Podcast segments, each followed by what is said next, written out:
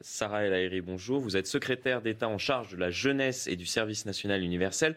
Décembre 2017, François Ruffin s'exprime à la tribune de l'Assemblée nationale vêtu d'un maillot de football, sanction 1400 euros d'amende. Novembre 2018, Jean Lassalle revêt un gilet jaune au sein de l'hémicycle, sanction 1500 euros d'amende. Juillet 2022, Rémi Ruberot fait un salut nazi dans l'hémicycle, aucune sanction. Il y, a, euh, il y a eu un geste extrêmement grave un salut nazi, c'est un geste extrêmement grave. Choquant. Choquant, condamnable et à condamner. Maintenant, quelle a été la procédure? Il y a eu un geste, il y a eu une convocation de la part euh, de la présidente de l'Assemblée nationale, il y a eu une enquête qui a été ouverte au sein de l'Assemblée nationale. À la suite de cette enquête, la présidente de l'Assemblée nationale décide qu'il y a un rappel à l'ordre. Un rappel à l'ordre, ce n'est pas une absence de sanction. C'est une sanction qui est lourde dans le cadre de l'Assemblée et dans le cadre de son règlement. Maintenant. Mais lorsqu'on la, compare aux sanctions qui ont été réalisées pour certains faits commis durant la législature euh, précédente, on peut s'interroger justement. La question euh, qui se pose, c'est est-ce que vous avez eu accès euh, au rapport d'enquête, aux éléments complémentaires que la présidente de l'Assemblée nationale a eu dans le cadre hum. de ces échanges et dans le cadre de la convocation du, du député qui a commis cet acte? Moi, je n'ai pas eu ces informations-là, je n'ai pas eu accès à ce rapport-là. Maintenant, est-ce qu'un rappel à l'ordre est un acte, est une sanction? La réponse est oui. Euh, l'idée, c'est de laisser imaginer qu'il n'y a pas eu de sanction. Ce n'est pas le cas. Il y a une sanction, c'est une sanction importante. Et évidemment, à l'Assemblée nationale, et parce que, parce que je suis une députée à la base, eh bien, c'est un lieu qu'il faut protéger. Protéger de toutes les outrances et protéger des dérapages. C'est pour ça que la sanction était nécessaire.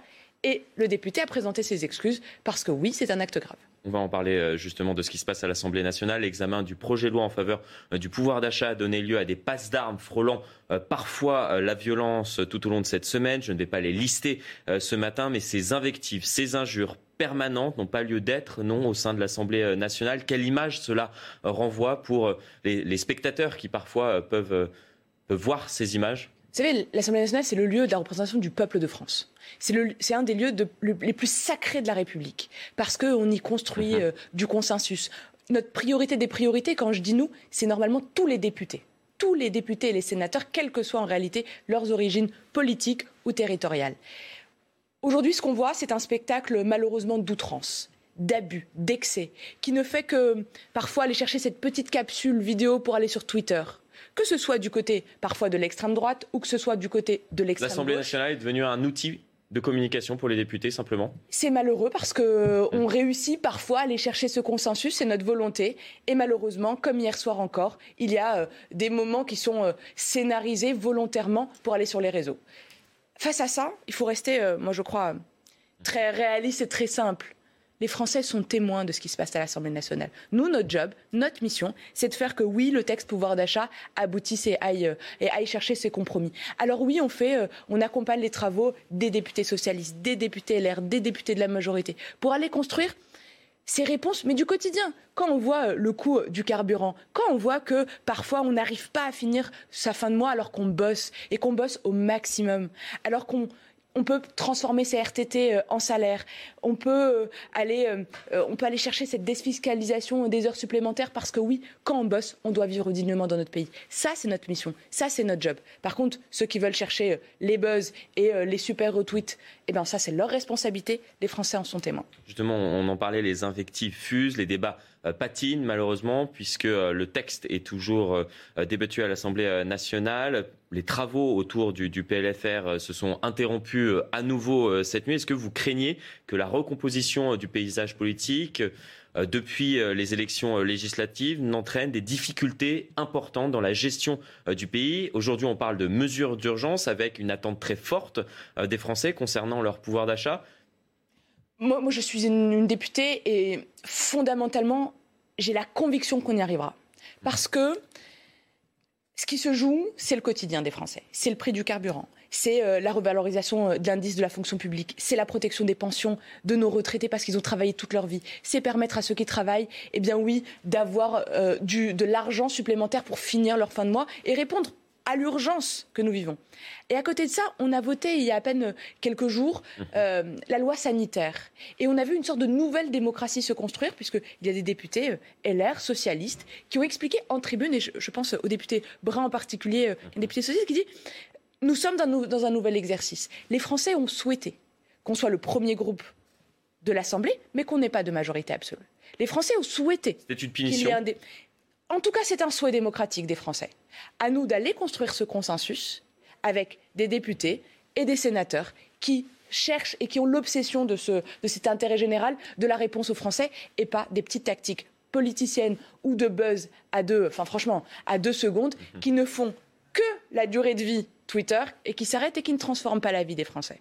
Donc face à ça, moi j'ai plutôt la conviction qu'on y arrivera avec beaucoup de sérieux, avec beaucoup de, quasiment beaucoup d'acharnement, mais les Français en ont besoin et nous, on sera à leur côté. On parle beaucoup euh, pouvoir d'achat en ce moment, on parle également euh, de sobriété euh, énergétique depuis l'allocution du président de la République le 14 juillet dernier. Il y a une circulaire qui a été envoyée hier soir à l'ensemble des membres du gouvernement. Est-ce que vous l'avez reçue, circulaire dans laquelle Elisabeth Borne appelle l'ensemble des membres du gouvernement et leur administration à prendre des mesures de sobriété énergétique d'ampleur. Bien sûr, bien sûr que nous l'avons reçu. Et tu peux pas demander, tu peux pas demander un effort aux Français si, tu ne les appliques pas à toi-même. Euh, la planète, le climat, notre responsabilité, même pour passer cet hiver en particulier, c'est une responsabilité collective. Tous ceux qui vous disent il y a qu'à Faucon, mais ils mentent. Mais on fait quoi en termes de sobriété eh énergétique Il y a plusieurs gestes. On coupe euh, les climatisations, on sort de la semaine de canicule, on fait attention euh, au transport, on passe des messages extrêmement forts et extrêmement ambitieux. Et ça, c'est notre responsabilité individuelle. Moi, j'ai toujours cru que pour répondre aux grands enjeux de notre temps, il faut l'engagement des entreprises, il faut l'engagement de l'État, bien sûr, il faut une transformation de nos pratiques quotidiennes. Et il faut accompagner ceux qui n'ont pas d'autre choix que d'utiliser aujourd'hui, malheureusement, soit euh, bah, du gasoil et du coup ça coûte cher, soit du fioul et ça coûte cher pour rénover les maisons et pour moins dépendre. La meilleure des économies, c'est l'énergie qu'on n'a pas dépensée. Tout va bien, madame? Euh, le modem. Euh, Je vous pose cette question car il semble que vos collègues d'Horizon ont des envies de prendre le large. On l'a vu euh, notamment lors de votes qui se sont déroulés ce week-end. Écoutez, on était réunis hier. avec l'ensemble de mon groupe parlementaire pour échanger évidemment sur l'actualité à l'Assemblée nationale. La majorité, elle est diverse. On va pas, on va, on va dire elle n'est pas divisée. Et absolument pas. Elle est diverse, mais pas divisée parce qu'elle est unie derrière un projet et unie derrière des valeurs. Alors oui, on a des histoires différentes. Moi, je viens du parti du centre. Euh, Horizon vient plutôt de, la droite. Euh, ensemble, c'est un parcours complet. Maintenant, c'est quoi la différence? Des histoires, des actions, parfois euh, des réponses, des chemins, mais les valeurs et le socle est commun. Alors oui, moi je me ravis que l'Assemblée nationale et puis soit aussi l'expression de cette nouvelle méthode et parfois de votes euh, qui diffèrent, mais le plus important c'est de garder ce socle commun, c'est les valeurs. En tout cas, on a l'impression que l'Assemblée euh, nationale est peut-être à l'image du euh, pays qui est fracturé en ce moment. Cela me fait penser à cette phrase prononcée par Gérard Collomb lorsqu'il a dû quitter le ministère de l'Intérieur. Aujourd'hui, on vit côte à côte. Je crains que demain, on ne vive face à face. À ce sujet, des policiers sont régulièrement la cible euh, de violences. On en a énormément parlé euh, encore la semaine dernière avec cette attaque à l'encontre de trois policiers à Lyon, policiers qui ont essuyé des coups, des jets de, projectiles. C'est intolérable pour vous. Et comment expliquer que cela continue d'être reproduit au sein de notre société, ces attaques à l'encontre des forces de l'ordre? Attaquer un policier, L'insulter, ne pas respecter son uniforme, le violenter, c'est attaquer la République. Et les réponses doivent être d'une fermeté sans nom. Parce qu'en réalité, c'est l'autorité qu'on ébranle, mais l'autorité de notre pays. Et donc, celle collective. Mais quelle réponse justement apporter? Je vous pose cette question simple et en même temps, elle, est complète. Elle est essentielle. Elle est mmh. essentielle. Les réponses, elles sont dans la réponse judiciaire. Elle est aussi dans l'éducation de nos enfants et dans le retour des cadres et des repères. mais ça, ce sont des mots. Ce ne sont pas des mots. Ce sont des mmh. transformations, enfin, avec des preuves 2,7 milliards de moyens supplémentaires pour nos forces de l'ordre, des, moyens pour se protéger, des moyens aussi euh, matériels. Recrutement humain, plus de 10 000 policiers et gendarmes recrutés, le renforcement des peines avec le ministre de la Justice et le garde des Sceaux, en, mais quasiment main dans la main avec euh, Gérald Darmanin. Ça va mieux entre deux? ça tout, Franchement, l'objectif, il est, euh, il, est, le même, mais il est le même pour tout le gouvernement. Permettre la sécurité de tous les Français, partout, quel que soit son territoire et quel que soit son âge. Parce que c'est la première des libertés. Parce que sans, sécurité, eh bien, on n'avance pas. Alors, quand moi, je vois les vidéos, et quand je vois, puisque vous parliez du maire de Lyon, eh bien, elles sont intolérables. Il faut absolument pas retourner la charge de la preuve ou de je ne sais quoi. Mhm. Aller chercher du buzz sur des vidéos, alors même que ce sont des policiers qui sont attaqués, c'est gravissime.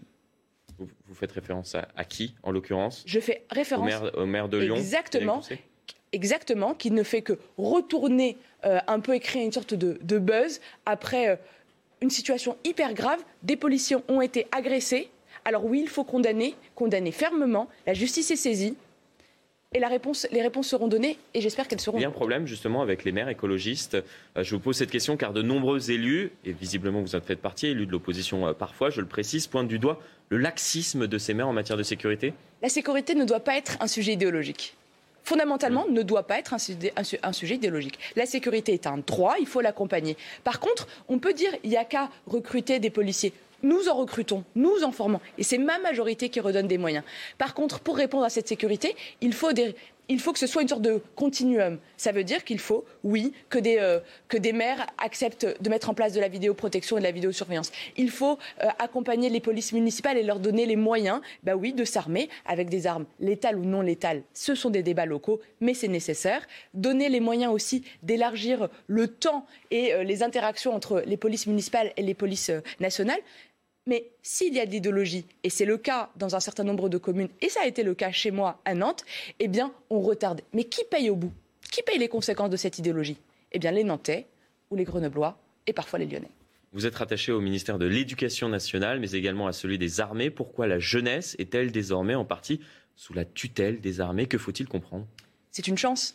C'est une chance pour notre pays que toutes les forces en présence, toutes les forces vives de notre pays, que ce soit nos armées, les enseignants ou encore plus largement ceux qui éduquent, donc le monde de l'éducation populaire, eh bien, soient unis autour de nos, de nos jeunes, de nos jeunes adolescents. Vous savez que j'ai le déploiement du service national universel. Il sera généralisé justement d'ici la fin du quinquennat? Il sera accompagné vers cette généralisation et il faut réunir autour toutes les forces vives. Vous savez que. Vous ne répondez pas précisément à ma question. Est-ce qu'il sera généraliser d'ici la fin du quinquennat à l'ensemble des La vocation qui est la nôtre, c'est évidemment de généraliser et d'universaliser l'accès du service national universel. Pourquoi? Parce que en réalité, il y a des de droits entre 15 et 17 entre 15 et 17 ans pour toute une génération. Mais c'est quoi le service national universel pour ceux qui nous écoutent? C'est le fait que entre 15 et 17 ans, eh bien, on ait le devoir de porter euh, un uniforme, de lever un drapeau, de faire nation, c'est-à-dire de créer la rencontre entre des jeunes qui viennent de territoires différents, de mondes différents, de découvrir euh, à quel point notre, pays est beau, parce qu'on a une rencontre avec la République, ça veut dire avec euh, nos élus, avec les préfets, avec les pompiers, permettre à chaque jeune de, prendre conscience qu'il a un devoir vis-à-vis de notre pays, celui de s'engager, mais aussi de lui faire découvrir tous ses droits et tout un champ d'orientation possible. Un jeune qui s'engage, c'est un jeune qui rejoint nos réserves, civils, militaires, gendarmerie. C'est un jeune qui rejoint des associations, euh, l'ASPA, les Restos du Cœur, mais également toutes les associations de tutorat ou de mentorat, de solidarité. C'est un jeune qui va faire un service civique et qui se rend compte que oui, un peuple fort, un peuple résilient, c'est un peuple qui est uni, qui se connaît, mais qui fait bloc. Et aujourd'hui, pour faire bloc, eh bien, il faut euh, un goût de l'effort, un goût de la découverte, mais surtout beaucoup de confiance en l'avenir. Donc on ira vers la généralisation pour l'ensemble des jeunes de 15 à 17 ans du service national universel. Pendant combien de, de semaines C'est notre objectif, c'est un mois, c'est en deux temps, 15 jours de séjour de cohésion où on a le droit de quitter son département, d'être accompagné mhm. sans différence parce qu'il n'y a pas, c'est pris en charge par la solidarité nationale. Donc qu'on soit fils euh, euh, en réalité de cadre ou d'ouvrier, on a la même chance, les mêmes droits, et ensuite on a des devoirs. Pour tenter de retrouver euh, une cohésion euh, nationale. Lors de la crise sanitaire, vous aviez lancé l'initiative je veux aider, justement, afin de permettre à des jeunes de s'engager euh, bénévolement dans une, dans une ou dans des associations après les incendies qui ont ravagé la Gironde. Est-ce que vous allez relancer cette opération? Il se trouve que face aux catastrophes que nous vivons, oui, moi j'appelle vraiment tous ceux qui souhaitent participer demain au, réponses, au soutien pour euh, euh, reboiser, pour replanter des arbres, pour remettre euh, finalement notre paysage comme on l'aime et retrouver ces paysages français que nous aimons et girondins en particulier, de rejoindre la réserve. Je veux aider.gouv.fr parce que des missions seront lancées et j'accompagnerai des jeunes en service civique et demain des missions d'intérêt général de ces jeunes qui font le service national universel pour accompagner notre patrimoine, aller le rénover, le remettre en beauté et surtout replanter nos forêts. Donc afin de replanter les forêts, afin d'aider par exemple les sinistrés également dans nos, dans nos communes. Vous allez vous, rendre sur place euh, quand, euh, quand, la sécurité le permettra, parce qu'aujourd'hui, le feu, vous savez, il est, encore, euh, il est encore là, et la priorité est l'accompagnement. Et d'ailleurs, je rappelle, un, soutien énorme à nos pompiers qui viennent de partout sur notre territoire, parce que oui, face à ces drames, eh bien, il faut qu'on soit plus que jamais solidaires. Merci beaucoup, Sarah